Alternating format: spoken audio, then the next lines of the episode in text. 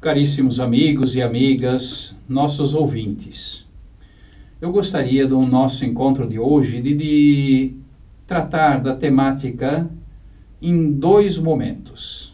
Primeiro, resgatar um pouquinho daquilo que foi o caminho que nós fizemos no Natal. E num segundo momento, então, abordar o tema deste segundo domingo do tempo comum, quando nós então inauguramos o tempo comum depois do período natal na sagrada liturgia. No Natal, no rosto de criança foi nos dado um frágil sinal. Deus assumiu os panos da nossa fragilidade. Em Jesus, a fragilidade da condição humana se transformou em lugar de construção da fraternidade, da solidariedade, do amor. A fragilidade não é o problema. A questão está nas respostas possíveis e convenientes e necessárias diante da fragilidade. Após o nascimento do menino, Peregrinos do Oriente, orientados por sinais incertos, guiados por uma estrela, diz o texto do Evangelho que ouvimos recentemente, quiseram ver aquele que nasceu em Belém. A estrela, a luz na noite, é a razão humana, que, não satisfeita com o que sabe e aberta ao que ignora, guia o ser humano para uma verdade maior. Aqueles homens do Oriente, tendo encontrado a criança que procuravam, retornam para a própria terra, porém, diz o texto evangélico, realizando um outro caminho. Eram homens atentos, perspicazes, inteligentes, conscientes do que? De uma interioridade viva. E por isso não se deixaram conduzir, por exemplo, pela astúcia de Herodes Aqueles homens permanecem na memória coletiva como pessoas que fizeram história, sem receio de confrontar o poder estabelecido. É que o encontro com o menino de Belém transforma quem o vê e se deixa ver por ele. Estes elementos ilustram o evento natalino e compreende-se assim que o cristianismo não é uma ideologia ou uma série de normas a serem observadas, mas uma questão de encontro e de relação com a pessoa de Jesus, que oferece orientação distinta para o viver e para o conviver humano. Pelo batismo, nós acolhemos a proposta do menino de Belém participamos da sua condição.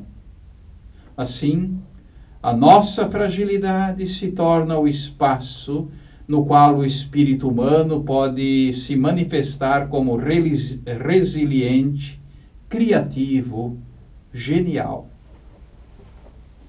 As festas natalinas foram e são oportunidade para vislumbrar a grandeza de um Deus humano e convite para revigorar o compromisso batismal, isto é, ser discípulo daquele que assumiu a carne humana, para que nós pudéssemos participar da vida divina. Revigorar o nosso compromisso batismal. Promover o compromisso batismal abrir-nos à dimensão sacramental do batismo. É o que, através da sua pregação, iniciou João Batista a fazer. Eis o Cordeiro de Deus que tira o pecado do mundo. Eis o grande anúncio do Batista. E, e João, São João, dá testemunho até dizendo assim: Eu vi o Espírito descer como uma pomba do céu e permanecer sobre Jesus. Eu também não o conhecia, mas aquele que me enviou a batizar com água me disse: Aquele sobre quem vires o Espírito descer e permanecer, este é quem batiza com o Espírito Santo. Eu vi e dou testemunho. A nossa fé, portanto, também se baseia no que João Batista viu e testemunhou. Ele, o Batista, foi por Deus chamado para apresentar Jesus a todos. João foi o último profeta de uma grande lista. Os profetas sempre chamaram a atenção do povo para os pecados de todos. Denunciaram a infidelidade, a aliança, as injustiças, a falta de confiança em Deus, as superstições. Foram homens do anúncio e da denúncia. É que a fé tem implicâncias éticas alertaram seus ouvintes para a pecaminosidade do coração humano. Também esclareceram o povo a respeito da santidade de Deus, da justiça divina, da fidelidade de Deus à aliança proposta.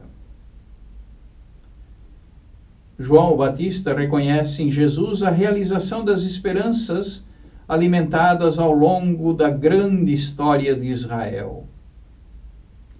Jesus é o Filho de Deus. Aquele sobre quem João Batista viu o Espírito descer e permanecer é a luz das nações, o Filho amado, que veio para que todos tenham vida e vida em abundância. Segui-lo, assumindo o caminho do discipulado, porque batizados significa converter-se para o Deus conosco para o reino que já está entre nós. Jesus trouxe salvação, alegria, esperança e felicidade para todos, para todos, sobretudo os mais pobres. Como discípulos do Senhor, também nós somos chamados a cooperar para tirar o pecado do mundo e para batizar o mundo no Espírito Santo coisa bonita a nossa fé, coisa extraordinária os textos bíblicos que iluminam o nosso caminhar, a nossa esperança. Por isso eu creio que sempre mais devemos e podemos promover em nossas comunidades a leitura orante da palavra. Onde? Através das comunidades eclesiais missionárias em algumas de nossas paróquias se desenvolve de uma forma muito bonita. Nós precisamos nos encontrar, rezar juntos, refletir a palavra, rezar a palavra. No início de tudo está a palavra. E por isso nós, cristãos católicos batizados, precisamos sim nos aprofundar no conhecimento da palavra por isso, meu irmão, minha irmã, procure o teu pároco, procure as lideranças da tua comunidade, do teu grupo talvez de oração, da tua comunidade de vida e pergunte e peça orientações de como viver melhor a palavra. Qual é a proposta da Arquidiocese de Porto Alegre? Existe uma proposta, existe material disponível. Que bom! E isto certamente vai nos ajudar a compreender sempre mais o princípio da nossa fé, mas também promover entre nós aquilo que nós denominamos comunidade, fraternidade. E a comunidade e a fraternidade é chamada a promover vida e vida em abundância.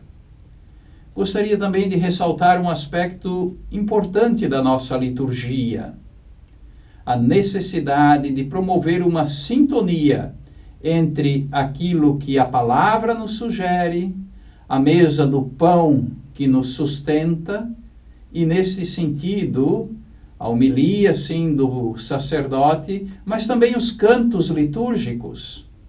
Os cantos propostos pela arquidiocese estão em sintonia com a liturgia de cada domingo. Neste sentido, sou muito grato às equipes de liturgia de canto de nossas comunidades. É um serviço, é um ministério extraordinário, mas precisamos compreender que o canto litúrgico é um canto eu diria, sintonizado com aquilo que a liturgia celebra. Não basta ser um canto bonito, precisa ser um canto, sim, que reflete o, a vida da comunidade e aquilo que a comunidade celebra na Santa Liturgia. Que nós possamos crescer sempre mais e que o Senhor nos abençoe. E com toda a igreja nós pedimos, Deus eterno e todo-poderoso, misericordioso, que governais o céu e a terra, escutai com bondade as preces do vosso povo de nossas comunidades, de nossas famílias, e dai ao nosso tempo a vossa paz tão necessária. Que o Senhor Deus Altíssimo te abençoe, te guarde, te ilumine e te proteja, te acompanhe em todos os momentos da existência. Assim seja.